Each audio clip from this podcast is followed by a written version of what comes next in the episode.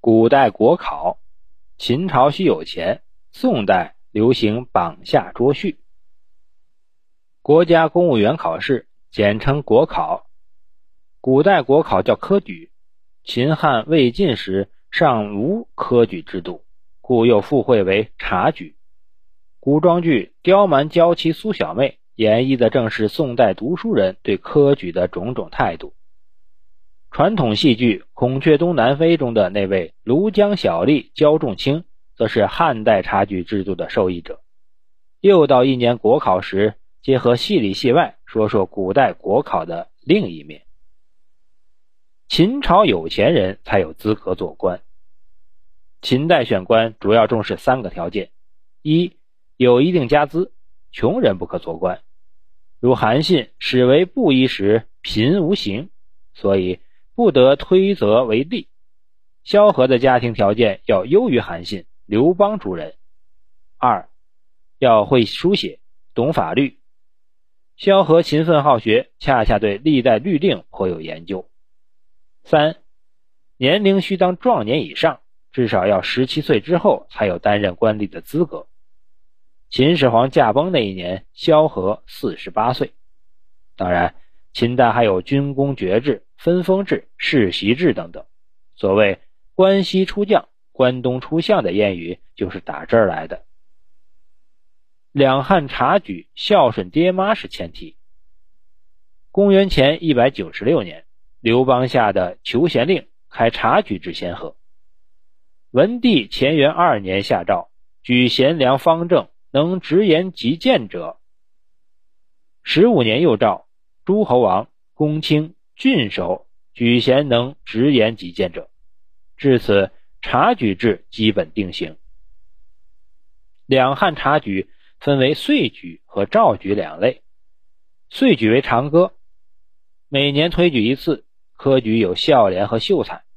孝廉始为孝与廉两科，后来连称为一科。孝为前提，廉为参考，遂成。韩族儒生跳龙门的唯一通道。举孝廉的对象包括地方六百担以下的官吏和通晓儒家经书的儒生，由郡国每年向中央推荐。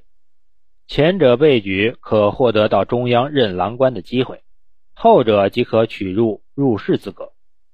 焦仲卿生活于东汉末年，若非对老母至孝，焉能成为庐江小吏？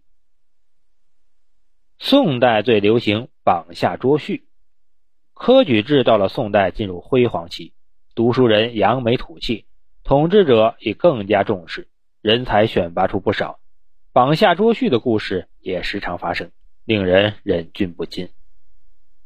读书人一旦科场及第，铁饭碗就端定了，其他种种超值回报也极为惊人，所以宋人评价一个家族兴盛的程度标准就是。看这个家族有几个考中科举的男儿和几个嫁给科举出身的女子，如此一来，国考考场就成了权贵们争抢乘龙快婿的场所。在由皇帝担任主考官的殿试结束后，要举行唱名仪式，此时便是金榜题名见分晓的时刻。正所谓前日秀才，今日官人。唱名结束后，便是七级，也就是。新及第者的宴会活动，不过唱名和七级不在一处，这就为择婿者提供了条件。从唱名地点到七级这段路程就成了择婿的地点，豪家贵邸竞相在此观望，从中挑选满意者。行情好的时候，一日之间中东床者十八九。当然，其中也闹出了不少笑话。有个新及第的年轻人，英俊潇洒。被一权势之家看中，问他：“我有一女，愿嫁与公子为妻，不知可否？”此青年身居一躬，推辞道：“我出身寒微，如能高攀，自是幸事。